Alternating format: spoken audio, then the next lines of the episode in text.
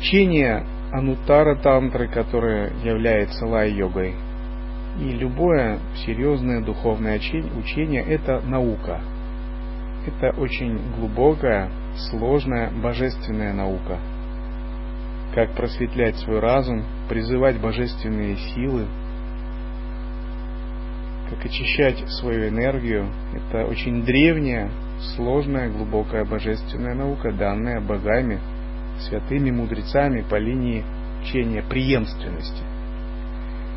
Если вы хотите извлекать пользу, просто надо изучать все детали и тонкости этой науки. И есть часто современный такой модный подход New Age, э, дескать, э, все есть Бог, все едино, я не хочу догматов, я хочу играть, танцевать, ни во что не вникая и достичь просветления. Ну, это такой незрелый подход никакая истинная дхарма не пытается вас ограничить, она никогда вас не ограничит, не ограничит. И никакие догматы на самом деле никому не нужны. Ни вам, ни святым. И вы не обязаны никому и ничем. Садхана – это то, что дарует нам свободу, дарует нам пробуждение. Это наука, пришедшая к нам из древней божественной культуры – из более высоких измерений, воспринятое святыми. И просто в этой науке надо хорошо разобраться. Важно понимать, что ты делаешь, смысл ритуалов, если они проводятся, значение мантр, если они читаются. То есть надо стать таким э, специалистом, который понимает, чем он занимается. И тогда все начнет вас благословлять, давать знаки реализации, продвигать. И поэтому глазами начинающего человека, такого, который не знаком с линией, с принципами философии, все выглядит, может быть, таким непонятным еще. Это подобно тому, как вы придете к профессору в университет, где изучают квантовую физику. Вам надо признать, что вам просто надо учиться многому, понимать, разбираться в тонкостях, как первокурснику студенту, что сразу не получится – сразу вы не сможете. Но если вы всему обучитесь, станете мастерами, профессионалами, вы получите через учение все. Учение дарует все. Учение потому и называется драгоценность, чинтамани.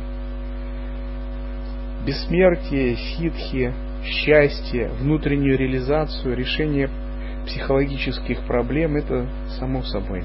Очищение кармы, способность оперировать материальными энергиями, освобождаться от времени и пространства, при условии, если мы этим учением овладеваем.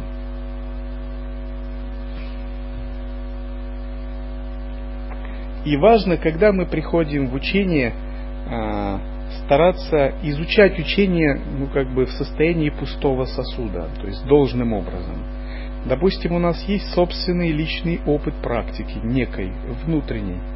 Есть собственная картина мира, собственное представление. Но часто, если мы пытаемся накладывать собственное представление, то это может нам помешать. В учение надо приходить с пустым сердцем, с пустой душой.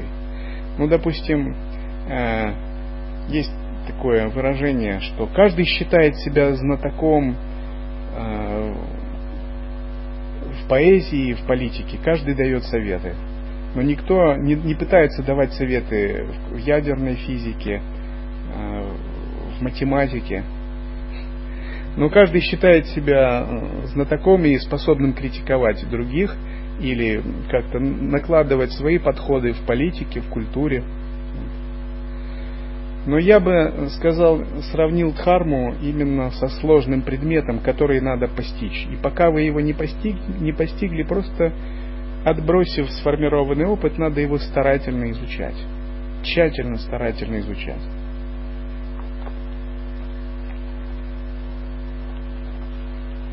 Когда мы тщательно, старательно изучаем учение, мы становимся в нем профессионалами, мастерами. Не новичками, дилетантами, а мастерами. И важно понять, что мастер, глубоко постигший суть учения, по-настоящему он способен достичь очень многого. И то просветление, освобождение, о котором мечтают тысячи обычных людей, миллионы обычных людей, миллионы начинающих, оно невозможно для дилетанта, для новичка, для начинающего. Оно, в принципе, невозможно для человека. То есть человек не может это постичь.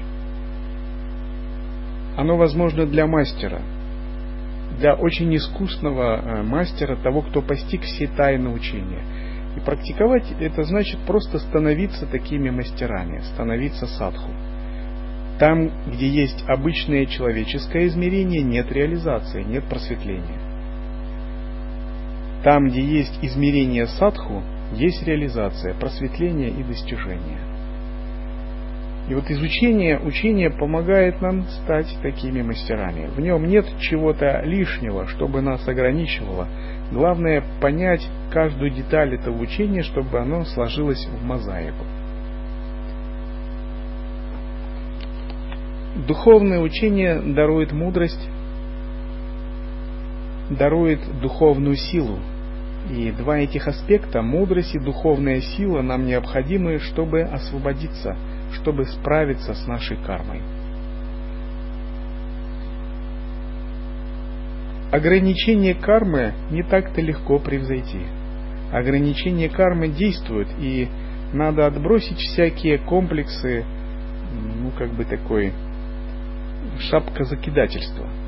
Карму невозможно просто так очистить. Невозможно просто так освободиться от э, этого от сансары этого мира, выйти из закона рождения и смертей.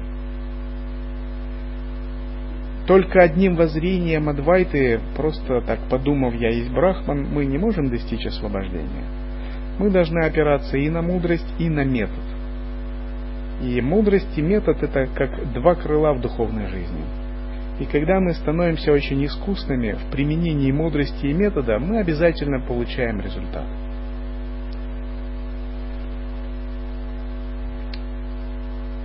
На духовном пути нам нужно очень много качеств. Воля, духовная сила, бесстрашие, отрешенность. Мы должны пересмотреть свои ценности и, сделав выбор в сторону Дхармы, бесстрашно по ней идти, будучи готовыми пожертвовать очень многим. Мы должны понять, что духовный путь – это как бы путь когда можно идти только в одну сторону. Если мы идем по духовному пути, а потом возвращаемся назад, ну это регресс, это возвратная эволюция назад.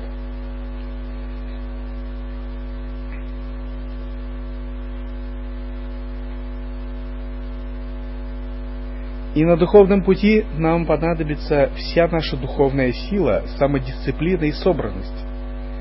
И благодаря этому можно пройти испытания в этой жизни, которые обязательно будут, если вы идете по духовному пути.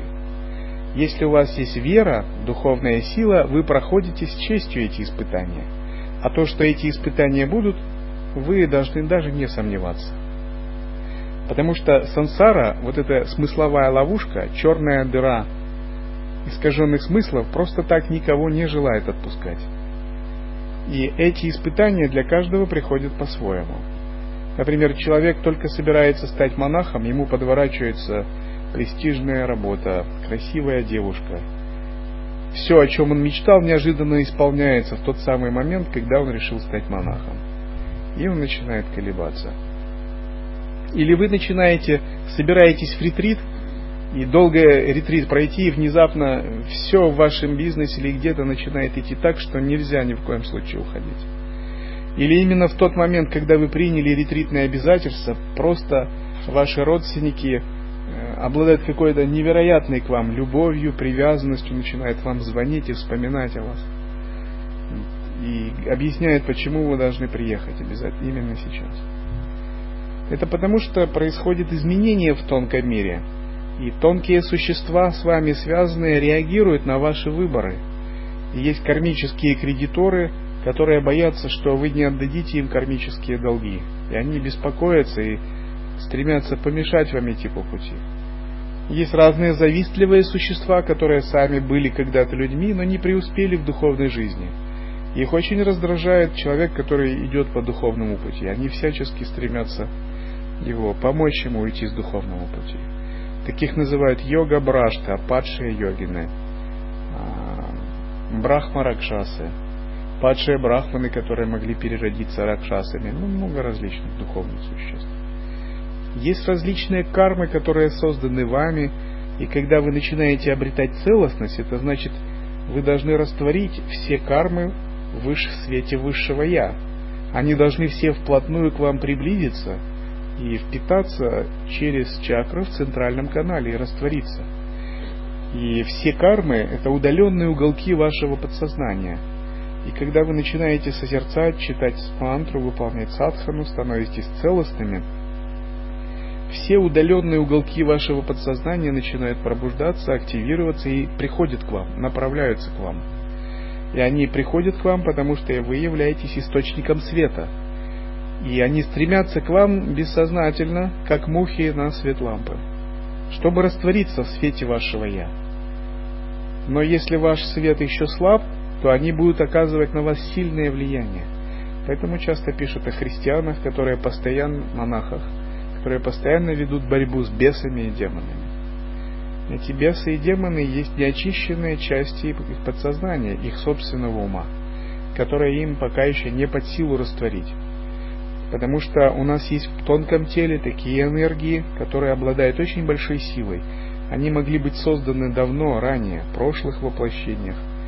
И они обладают большой силой, они могут олицетворять какие-то наши греховные состояния, какие-то сложные кармические узлы. И это плотная энергия.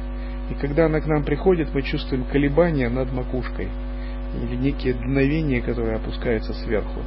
Или некое давление на, сахас... на анахата чакру, на сахасрара чакру. И такие энергии приходят не просто а, когда, когда-нибудь, они приходят в особое время, время действия грах, злых планет или в, осок, в особое время, описанное в тантрийских текстах, когда человек открывается этим энергиям.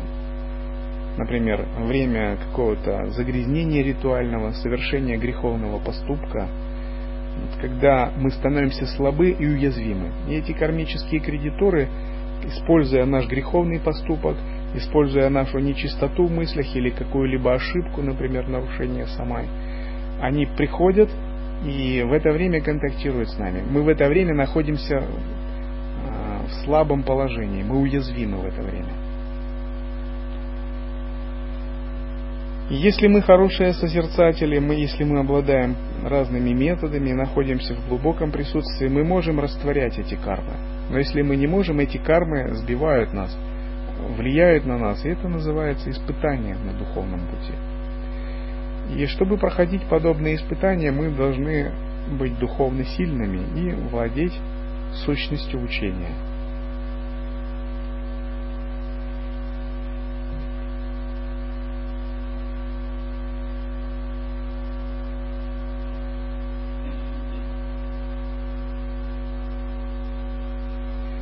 Как овладеть сущностью учения? Если вы получаете наставление от своего мастера, изучаете все детали и принципы учения, понемногу картина мира, которая описывает учение, становится понятной.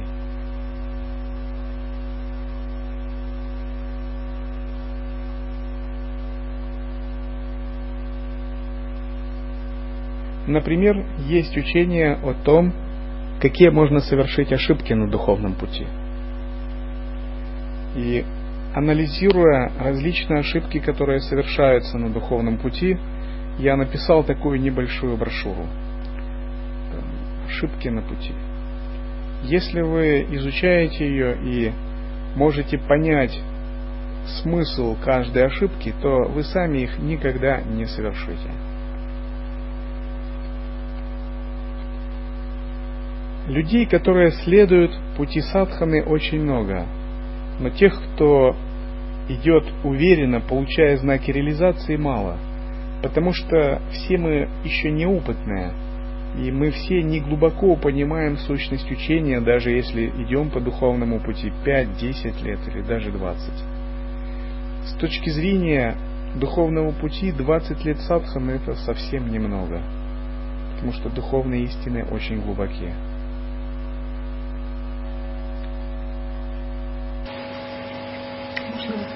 Если во время а, чтения мантры возникает очень тонкий, приятный, подобно такому очень приятному благовонию запах. Это может указывать на раскрытие Муладхара чакры.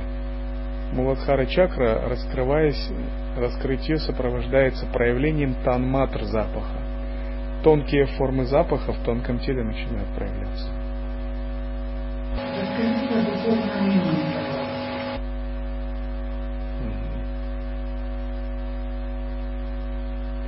Духовное имя отражает ваш потенциал и вашу текущую карму. Духовное имя – это имя вас как божества в мандале. Допустим, если вы практикуете садхану иллюзорного тела и вообще практикуете, то рано или поздно, когда-нибудь вы все равно станете божествами. Это наш путь. То есть мы идем от людей к садху, от садху к джняни, от джняни к ситхам, от ситх деватам. Божества, божественные существа, деваты – это наше будущее – и вот духовное имя – это семя, которое сажается в потоке вашего сознания в процессе инициации. И по мере практики это семя должно расцвести. Если практикуется садхана, соблюдается самая, это семя рано или поздно расцветает. Оно расцветает с тем, чтобы вы проявились в облике божества, имеющим подобное имя.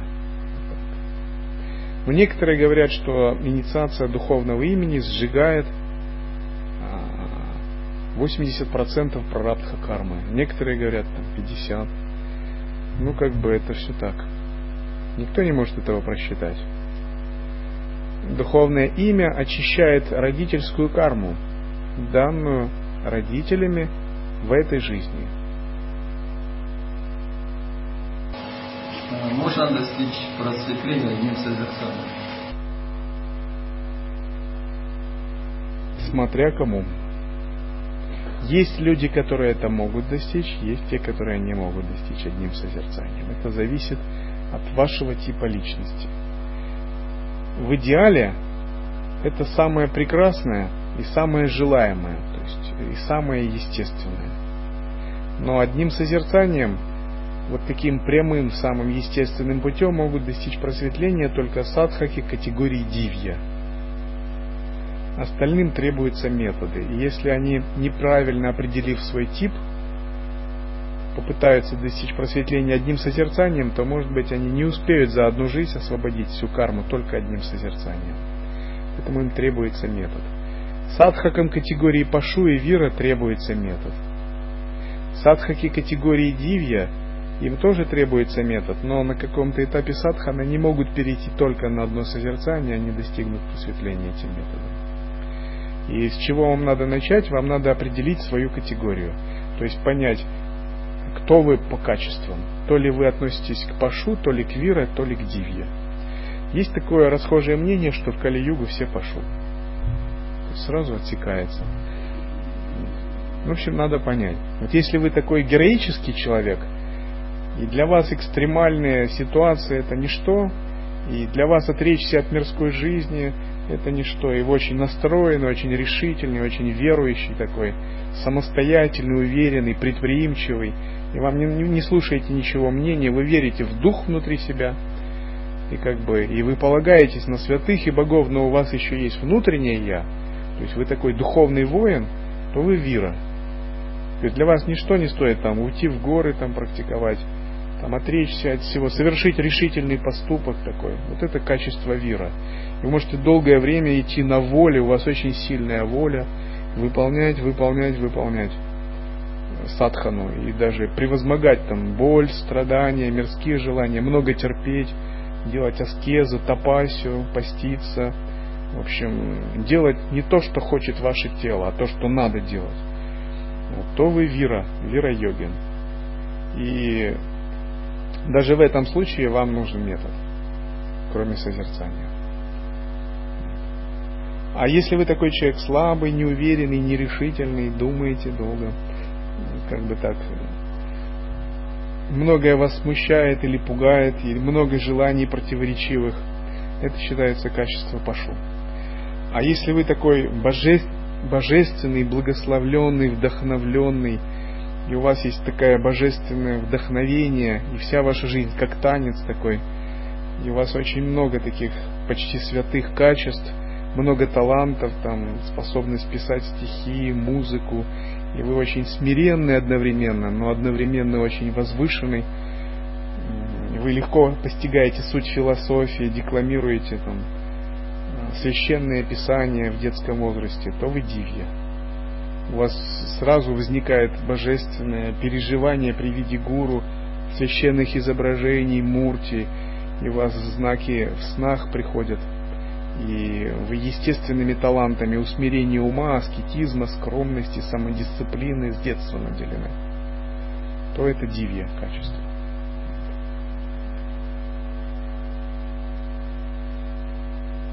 И дивья переживание получает, а, говорят, реализацию при прямом видении сразу. И просто эта реализация потом должна у него нарасти, нарасти, вырасти у него так. Ему не надо делать даже никаких методов, он просто остается в присутствии, и присутствие его не теряется непоколебимо, оно нарастает.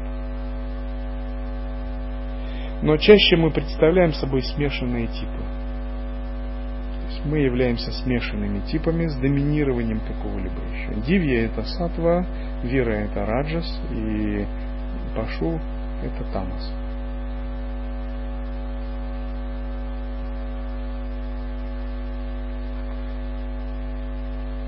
Бывает так, что человек неправильно определил свой тип и понадеялся на то, что он обладает такими качествами и выполнил, выбрал неверную тактику садханы. А затем, спустя 20 лет, он видит, что он не получил должной реализации. И тех, что те, кто практиковали более простые садханы, быстрее его продвинулись. Это тоже бывает. Например, Джиду Кришнамурти давал учение не метода, а нупая. То есть Учение Анупая не метод, это то же самое, что лай-йога, но ничего не объяснял другого. Нет пути, не надо никаких авторитетов, просто будьте осознанны.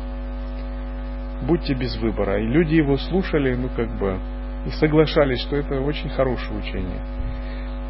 Через 20 лет то же самое они приходят и говорят, но у нас нет, мы не понимаем, реализованы мы или нет. И у нас нет никаких знаков реализации. пример того, что неправильная оценка собственного потенциала.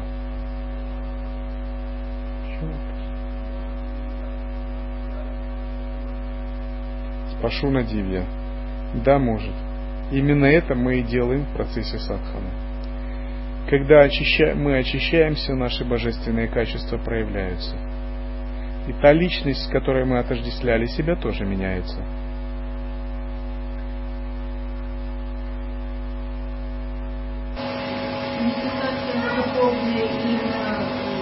да, духовной интеграция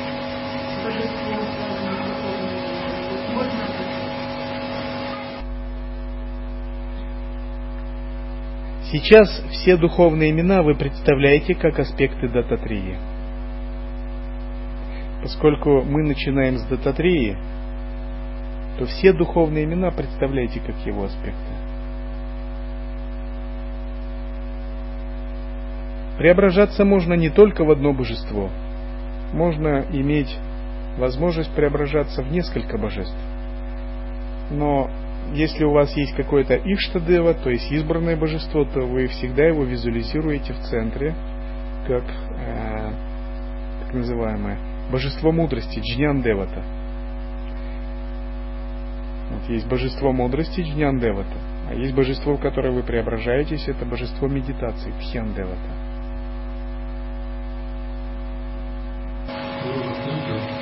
Калигуга. 12 год заканчивается, и что такое 12 год? Они очень много пишут.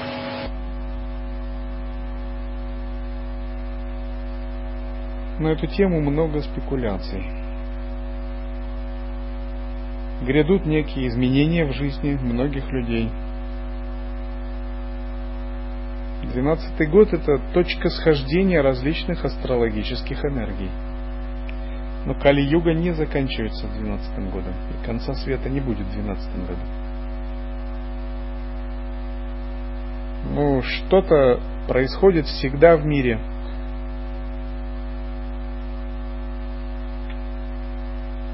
Но мир будет продолжаться. Может быть, не в том формате, может быть, грядут геополитические изменения.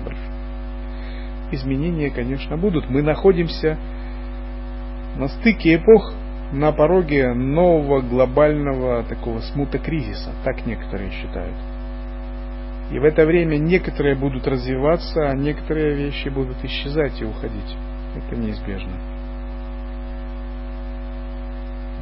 Это переход к другому формату человечества. Переход к новому мировому порядку. Вот что сейчас происходит. И то, что в России распространяется дхарма, это тоже ростки этого нового мирового порядка. Этот новый мировой порядок будет создан на других принципах. Человечество будет существовать на других смыслах, целях и ценностях. Но часто, когда приходит новый мировой порядок, старый сопротивляется этому. И тогда существуют особые божества, которые этот э, старый порядок просто понемногу убирают, отодвигают. Вот что сейчас происходит. Есть особый класс существ, который уничтожает э, застывшие догматичные схемы развития мира. И этот класс существ наблюдает за ходом развития цивилизаций, народов, планет и лог – если они видят, что какая-то система отношений изжила себя, они ее разрушают. Они способствуют этому. Через это мир движется дальше, через это он эволюционирует. И сейчас современный уровень мира, социальные связи, экономика, политика, геополитика подошли к такому порогу, где есть кризис. Кризис в экологии, финансово-экономический кризис – кризис в отношениях между сознанием старого мышления и нового, и множество таких кризисов накапливается, и они не разрешаются. Старое очень сильно держится за свои позиции. Но ничто не может противостоять новому. Новое мышление, оно развивается, люди с новыми кармами воплощаются. И тогда наступает конфликт, но этот конфликт не проявляется, не разрешается противоречие. И тогда коллективное подсознание сбрасывает этот конфликт на негативные сценарии. То есть этот конфликт вытесняется коллективным подсознанием человечества и проявляется или в виде негативных сценариев будущего, сценариев будущего, или в виде землетрясений, каких-то потрясений климата. И если эти конфликты не будут разрешаться далее, если человечество не будет меняться – Частота вибрации Земли усиливается, тонкие потоки из тонкого мира вибрации усиливаются. Если человечество не будет меняться далее, оно будет затягивать с этим конфликтом. Таких негативных сценариев будет порождаться все больше и больше. И это может привести к различным потрясениям. Но если люди будут адекватны, если они будут меняться вместе со временем, вступать на духовный путь, это все будет сглаживаться. То есть альтернативы новому мировому порядку нет. Но мы можем либо сами создать этот мировой порядок, новый стиль жизни, новое мышление, либо он придет все равно, но придет уже по-плохому. То есть, когда нас не спросят, когда нас просто поставят под фактом, или выживай, или меняйся уже э, что мы должны были достичь, дочитав миллион или два миллиона мантров, и каковы знаки реализации именно мантров? Ом читается для очищения тонкого тела и энергетических каналов. В результате чтения мантры Ом вы можете достичь вхождения ветра в центральный канал, глубокого состояния тхьяна – Начальные стадии самадхи.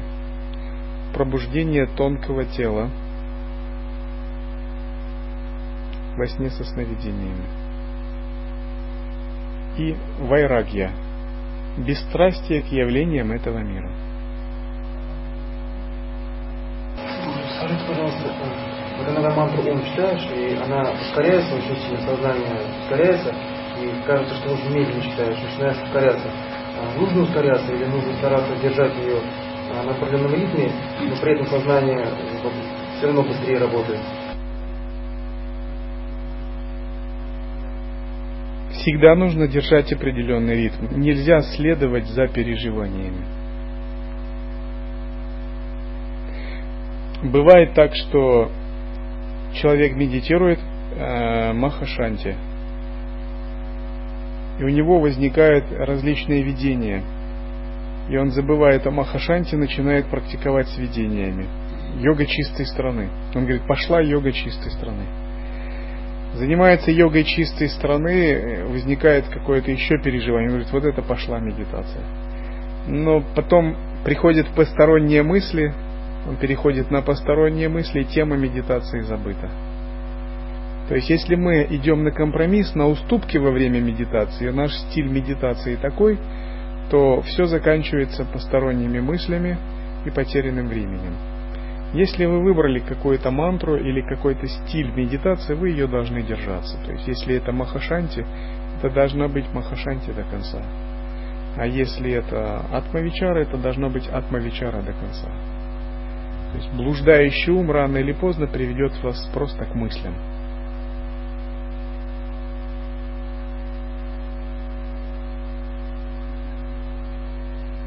В этой джапе не, не надо регулировать дыхание, надо позволить дыханию двигаться естественно.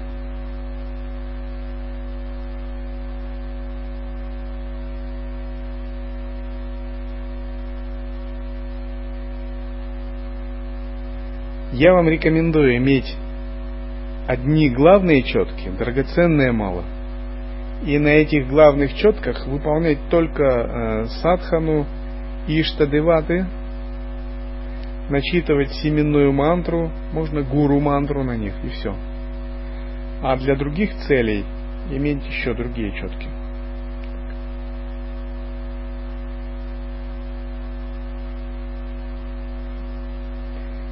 И хранить эти четки отдельно.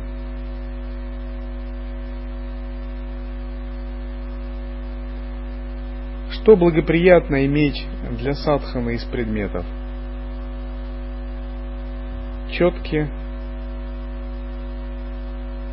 кавача в серебряном футляре, которая защищает вас, если она была правильно освещена, и вы практикуете кавачу. Колокольчик для очищения пространства, призывания божественных существ. Ретритный медальон. Ретритный медальон когда вы его одеваете, он проводит границу между обычным измерением и ретритным. То есть, когда вы одеваете ретритный медальон, принимаете обеты, обязательства в ретрите, мауна, например, садхана, значит, вы выходите из одного мира и переходите в другой. И он, его следует носить до тех пор, пока не закончится ретрит. Но в обыденной жизни его нельзя, не надо носить. Он предназначен, то есть ретритный медальон означает, вы приняли обязательства. Вы живете в пространстве обязательства ретрита. Вот.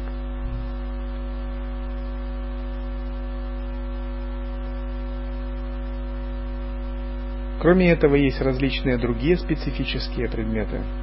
Например, раковина.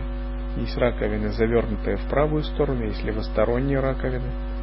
Одна посвящена Вишну, другая Шива. Это имеет значение при некоторых тантрических садханах. Барабанчик Дамару, который нужен при некоторых садханах призывания. Это один из атрибутов дататрии, символизирующий мистическую вибрацию, возникающую при творении мира. Все это усиливает садхану, если вы выполняете некоторые вещи. Обычно практик выполняет призывание благословений, призывание божественных существ, призывание защиты божественных существ, очищение ума и принятие прибежища, призывание благословений для других живых существ, призывание мудрости, благословляющей мудрости, проясняющей какие-то аспекты знания, призывание способностей, ситхи – воплощение намерения. Все это вы можете делать, практикуя садхану иллюзорного тела вместе с визуализацией древа прибежища. Я вот хочу понять, почему Махариши Махиш считал, что мантра Ум э, только для отшельников и не рекомендовал ее применять своим ученикам. Если вы много читаете мантру Ум, то вас покидают привязанности. Вы выходите из этого мира. Ваша карма очищается. Ом – это мантра освобождения. Особенно если вы читаете ее с акцентом на М. И одна женщина много читала мантру Ом. И Садху сказал, если ты будешь много читать мантру Ом, то ты отделишься от своей семьи, от всего социума, станешь садху. Поэтому читай лучше Гайатри. Но я говорю так, что если вы читаете мантру Ом особым образом, с концентрацией на А, если вы хотите иметь все-таки оставшиеся связи в миру, вы можете читать мантру Ом, но с концентрацией на слоге А. А если вы хотите полную саньясу, монашество, уход от этого мира – вам надо читать с концентрацией на М. А если вы хотите жить как такой брамачари, который еще не полностью ушел от мира, но стремитесь развить мир тонкого тела сновидения, вам надо читать с акцентом на У.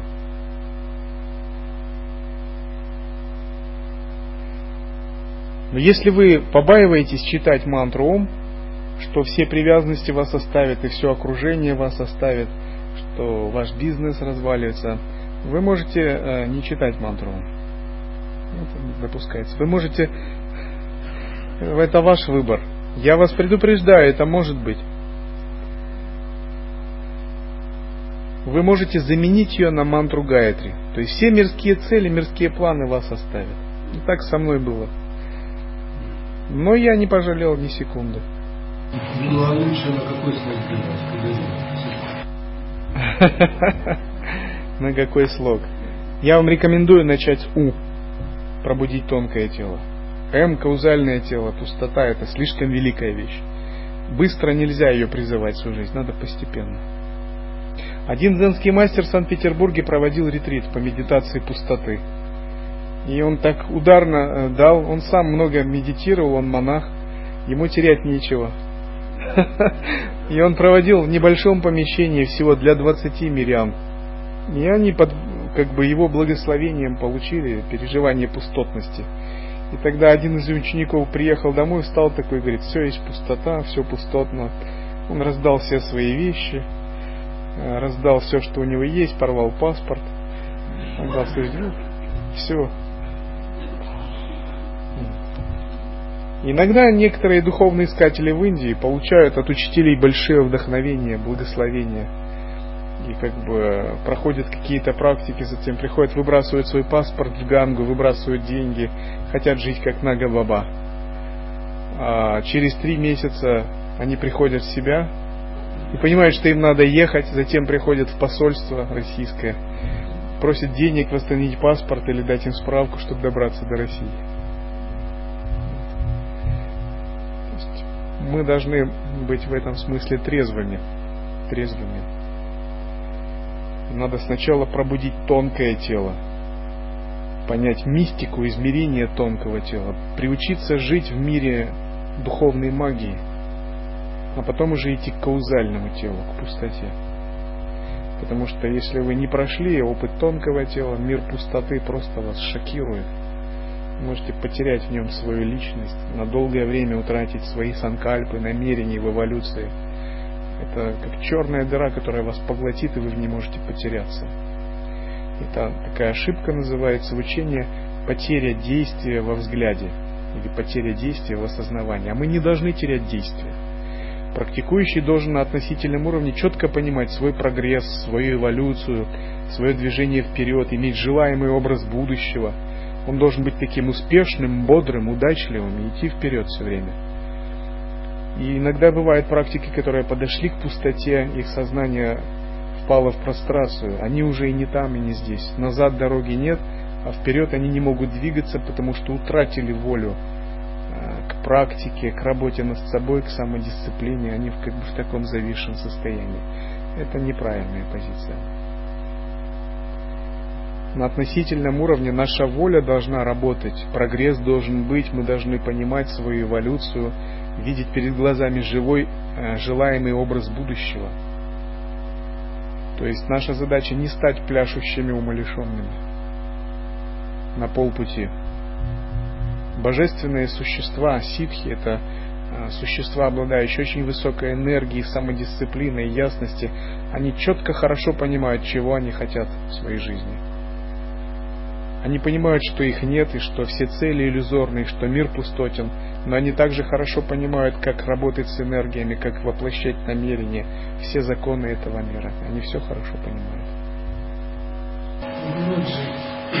Я на, на последние 8 лет практикую э, мантра-йогу, которую дал мне Махариши Махиш Йоги.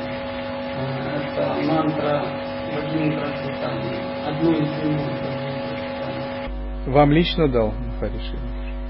Нет, э, учитель ТН. И эта мантра вошла в такую большую силу. То есть я практикую медитацию дважды в день по часу. Это и последние э, пять лет, это еще ТНС, Сутры Патанджали. Вот. Ну вот именно мантра, это медитация, монастика мантра, она дает такую огромную силу переживания самадхи и реализацию на внешнем плане. И, но сейчас, вот в последнее время, меня влечет э, познать вкус э, новых мантр, те, которые я получаю от, э, от вас. И как мне сейчас лучше распределить э, свой э, график садханы, э, то есть э, может быть, медитировать час в день с помощью этой мантры, а остальное с помощью новых. Или как-то, может быть, лучше другой какой-то найти вариант. Что вы можете сказать?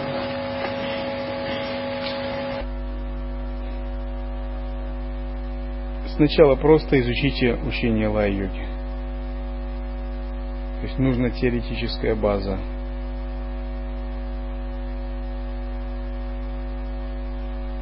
Если вы решили идти по пути лай-йоги, вы можете читать вашу старую мантру, но не делайте ее главной садханой.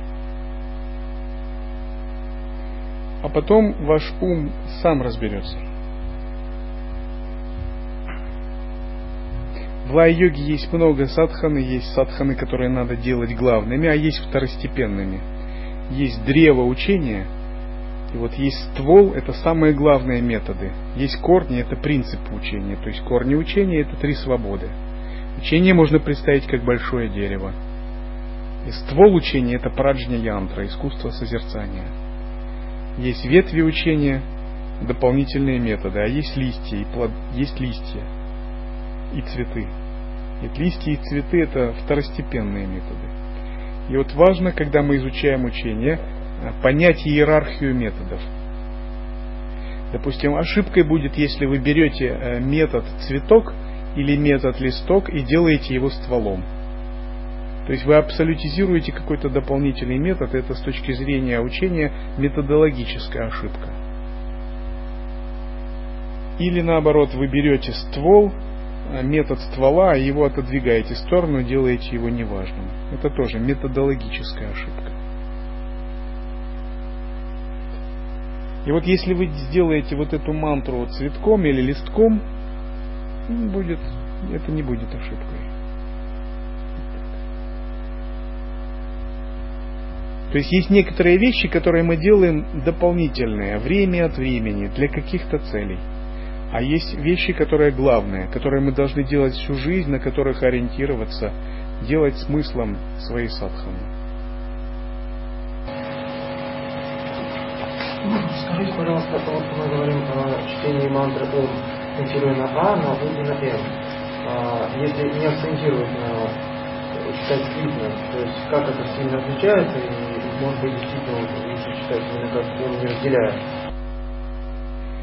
Это вы можете делать, но только в том случае, если у вас зарождено базовое созерцательное присутствие. То есть, если вы владеете Шамхави мудрой, вы можете делать это хороший способ. Это стиль чтения э, в стиле лая-йоги. Но просто не каждый владеет лая-йогой. Ну, как бы мы все практикуем, как бы, но не все мы владеем еще лай-йогой. Потому что лай-йога это высокое учение. И оно предполагает, что мы обнаружили э, базовое созерцательное присутствие. И мы смешиваем с базовым присутствием все методы, которые мы делаем. Асаны, мантры.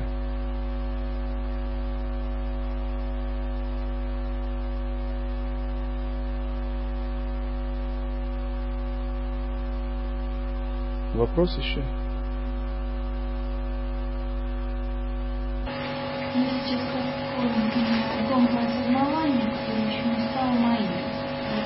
Завтра я за ворота этой базы и столкнусь с этим Как мне сохранить себя? Как мне противостоять этим самостоятельно?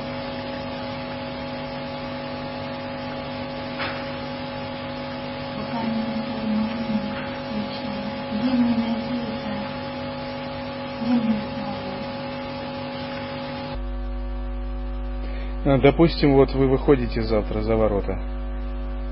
И вот если вы выходите в этом тонком осознавании, вы внимательны к нему.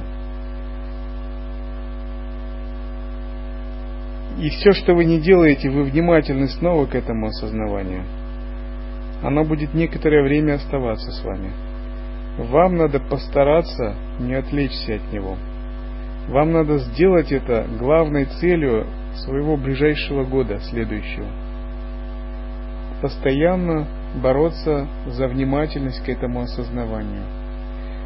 Именно по причине невнимательности мы его теряем, по причине внимательности оно развивается. Вам надо заручиться поддержкой двух друзей. Бдительность, которая следит за вашей внимательностью, и сама внимательность, которая обращена на это осознавание. Если эти два друга будут у вас рядом – это осознавание будет держаться, и вы его сделаете своей практикой главной. Однако, кроме этого, вам надо делать все, что обычно делает, что его поддерживает.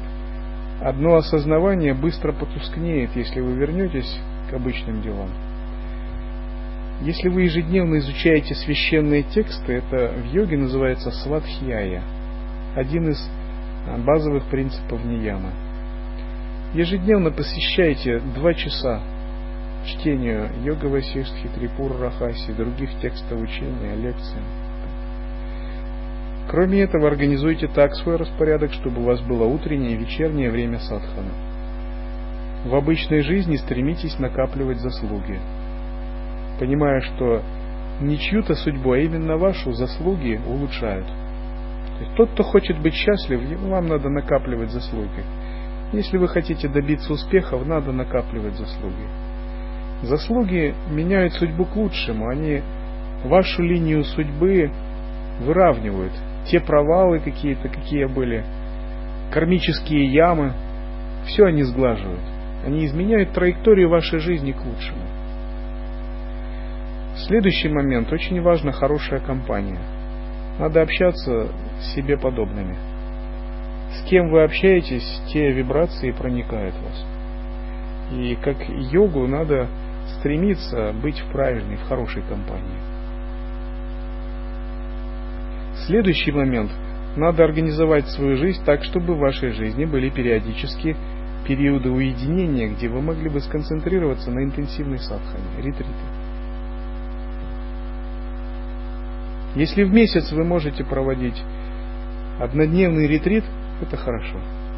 Если не можете, вы можете приезжать в Дивьялоку, проводить три дня в месяц в ретрите.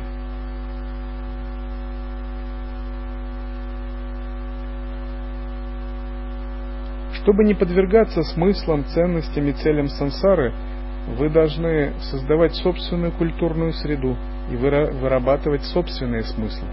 Зачем нам смыслы сансары? Зачем нам ценности? Мы садху, и нам надо вырабатывать свои ценности.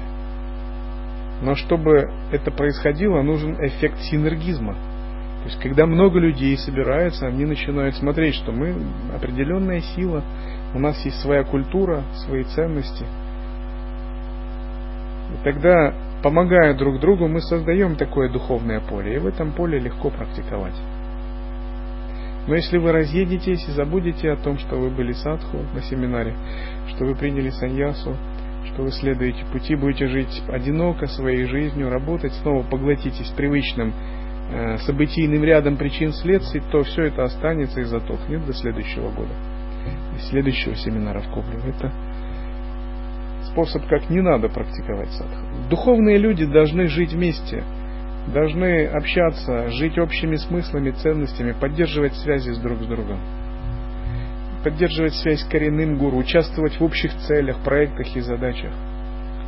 Если вы не отшельник, такой индивидуал, который вообще забыл про мир, вы не такой человек. Вот. Ну, так что это необходимо. Если вы решили вообще забыть про мир, соблюдать мауну, вы подошли к гуру, получили саньясу, гуру мантру получили, наставление по садхане, благословение, и все исчезли для всех. И всю жизнь живете в горах. Есть такой один ученик. Он приезжает раз в три года, получает от меня наставление и дальше практикует. Но в других случаях, если вы чувствуете, что ваши кармы не позволяют вам этого, вам нужен социум, культура, общение. Без этого вы не сможете расти. Все это мы называем будхакшетра, поле пробуждения. И все это мы называем санга, третья драгоценность. Через третью драгоценность мы растем, очищаем карму, получаем знаки реализации, духовно эволюционируем. Мы же существа социальные, и для нас это пока важно. Пока мы не обрели полностью способность всю жизнь сидеть в ретрите, соблюдать маону, разорвать все социальные связи. Если не будет духовного социума с духовными целями, будет мирской социум с мирскими целями. Он все равно обусловит нас и вынудит следовать его системе ценностей.